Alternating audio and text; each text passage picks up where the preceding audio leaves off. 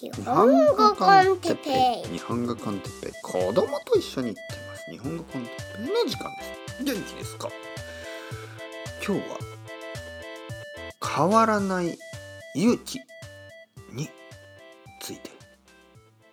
変わらない勇気。子供広場。はい皆さんこんにちは。日本語コンテッペイの時間です元気ですか。僕は今日も元気ですよ。まあ子供広場にも全くあの意味はないですからね。まああの家の近くにあのなんとか子供広場というのはあるんですけどまああの全然関係ない。あの本当に申し訳ございません。意味がない子供子供広場なんかねなんかこう言わないようにすると言ってしまうあのそういう感じがします。子供広場えー、っとね今日のトピックはですね子供広場じゃなくてあのー 子供広場とか言ってたらちょっと忘れてしまいますね。違う違う。えー、っとね変わらない勇気についてですね。えー、ここ最近というかまあ1週間ぐらい前まで僕はちょっとこう悩んでました。何を悩んでたかというとなんかねなんかこうなんか変えないといけないような気がしたんですよね。えー、それはもちろん前言ったようにそのもう少し眠るようにするとかそういうまあいい変化だけじゃなくてなんかこう自分は違うことをなんかもっとやらなければいけないんじゃないのか例えばポッドキャストを普通に続けてるだけだとなんかこうなんかこうもっと良くならないまあまあそのビジネスとしてですね。なんかそういう気がしてまあまあそのお金だけじゃないですよ。もちろんお金だけじゃないけどなんかこうまあリスナーもそんなに増えてるわけじゃないんですよ。本当のことを言うと。増えてるけど本当に少しずつ増えてる感じで。えー、YouTube のライブもまあなんかいつもそうですねそんなにたくさんの人が見てるわけじゃないですからねでもとても強いあのコミュニティはあるんですけどたくさんの人じゃないっていうそういうところでちょっとこう何か違うアプローチですね何か違うことをした方がいいのかなとか考えてたんですよ。だけどねなんかそんな話をちょっとね何人かの生徒さんにしたら彼らは口を揃えて、ね、口を揃えてというのはみんな同じことを言う。あのいや変えなくていいですよ先生続けてください僕は今のスタイルが好きです。ね、で前回僕は音楽の話をしましたね。で音楽ってまあバンドバンドとかミュージシャンっていつも多分そういうこう葛藤があると思うんですよ。葛藤というのはそのなんかあどうしようということです。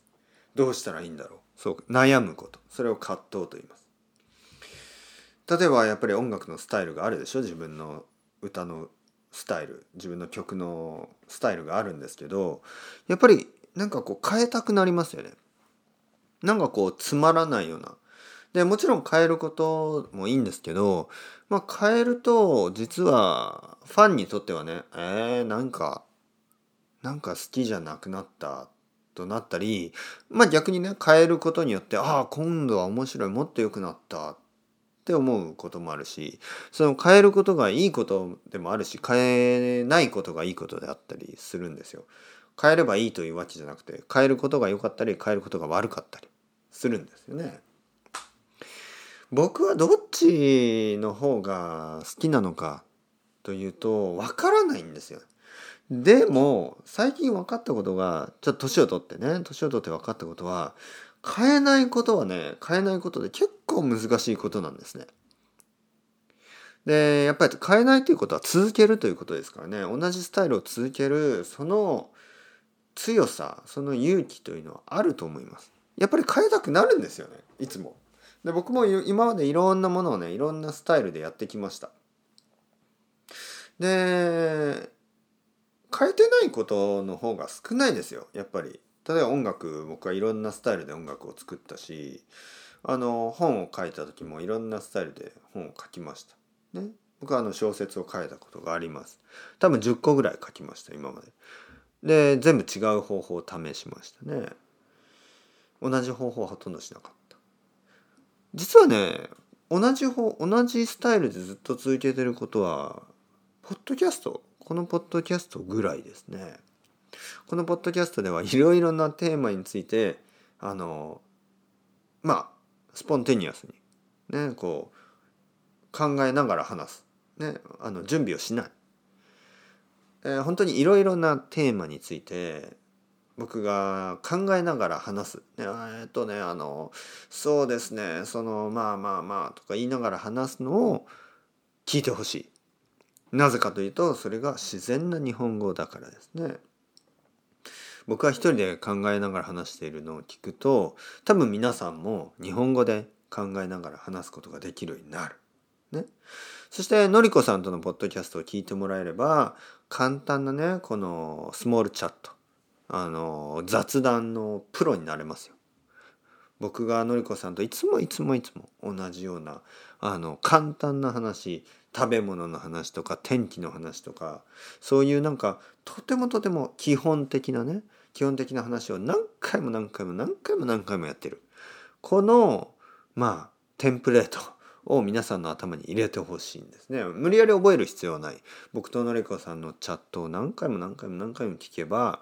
あこうやって日本人と日本人はあのスモールチャットを進めるんだな。こうやってね始めてあのスモールチャットあの雑談を始めて終わらせるんだな、ね、始め方。のりこさんこんにちは。てっぺいさんこんにちは。元気ですか？元気ですよ。まだちょっと目が覚めてないけどコーヒー飲んでます。えー、コーヒー飲んでるんですね。この前話してたあのスペシャリティコーヒーですか？いや今日はねインスタント。テスコの。みたいなね。まあそういう のりこのりこさんの真似うまかったですかね。はい。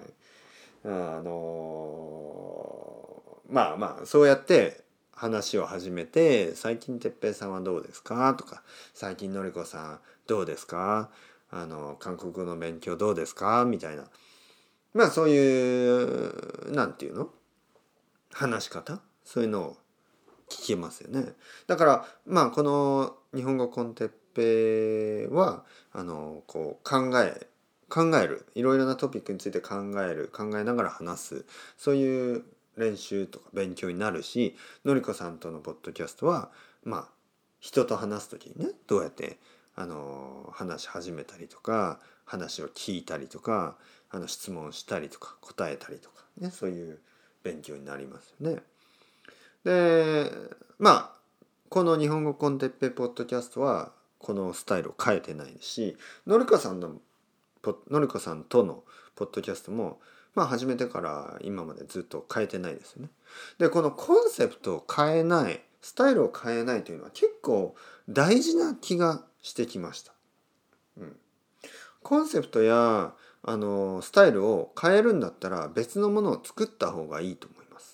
一つのものは一つのコンセプト一つのスタイルで僕は十分なんじゃないのかなと思います。ただですねスタイルやコンセプトは同じでいいんですけどあの話す内容ねこうトピックはいつも違うこれでいいです。だけどあのスタイルは変えない方がいいような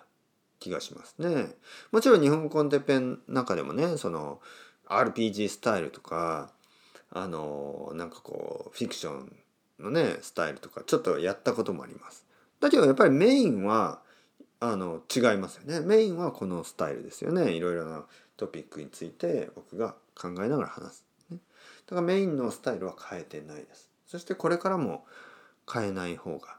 あの実はたくさんの人は喜んでくれるということに気がついてですね変えない勇気変えないですよ僕はラモンズザ・ラモンズね変えない全然変えないですよもういつもじゃんじゃじゃじゃじゃじゃじゃじゃじゃじゃじゃじゃじゃじゃじゃじゃじゃじゃもういつも同じ同じスタイルでもね同じスタイルを続けるっていうのはね結構ね実は難しいことなんですよね。うん、やっぱりこう誘惑テンプテーションがありますありますからね他のことをやろうとかやめたいとかねもうやめたいやめちまえ、ね、でも続ける同じスタイルで続けるこれは大事なことというわけで皆さんもいろいろあの変えたくなったりルーティンをやめたくなったりすることもあるかもしれない。だけどやっぱり続けることにも意味があります。続けることには意味がある、ね、ということで